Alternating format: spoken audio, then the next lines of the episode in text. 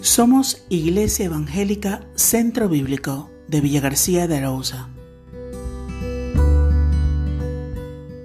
El puente.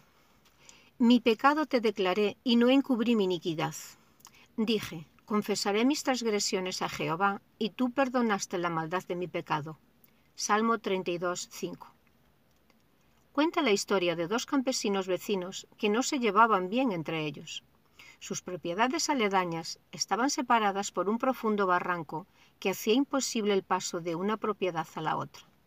Pero tal era su enemistad que cada uno construyó una cerca en su lado del barranco para poner más impedimentos al otro.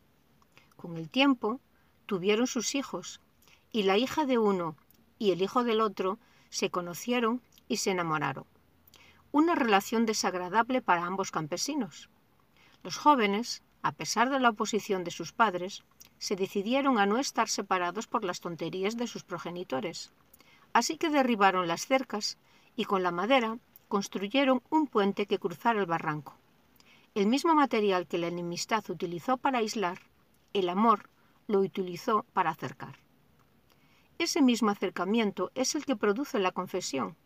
La confesión toma todo aquello que el pecado ha construido para mantenernos separados de Dios, reconoce la separación causada y se decide a no mantener el aislamiento, sino que reconoce su responsabilidad personal y tiende puente de acercamiento. El pecado, reconocido y confesado, se convierte en un puente por medio del cual podemos regresar a Dios por la acción de Jesucristo, nuestro abogado. 1 Juan 2.1 no tenemos por qué vivir amedrentados y alejados de Dios por causa de nuestros pecados. Todos tenemos pecado, y si creemos que no lo tenemos, nos engañamos a nosotros mismos y mentimos. Pero si delante de Dios reconocemos nuestra condición, en Él tenemos perdón completo. Dice en primera de Juan 1 del 8 al 9. Si decimos que no tenemos pecado, nos engañamos a nosotros mismos y la verdad no está en nosotros. Si confesamos nuestros pecados, Él es fiel y justo para perdonar nuestros pecados y limpiarnos de toda maldad. Hoy es un buen día para tender puente de acercamiento a Dios.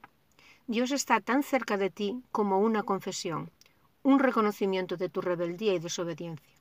Él está dispuesto para perdonar y volver la paz y el gozo a tu vida.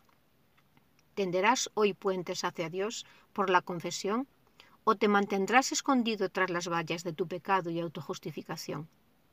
De tu decisión depende que tengas paz y perdón o temor y tristeza. Amén.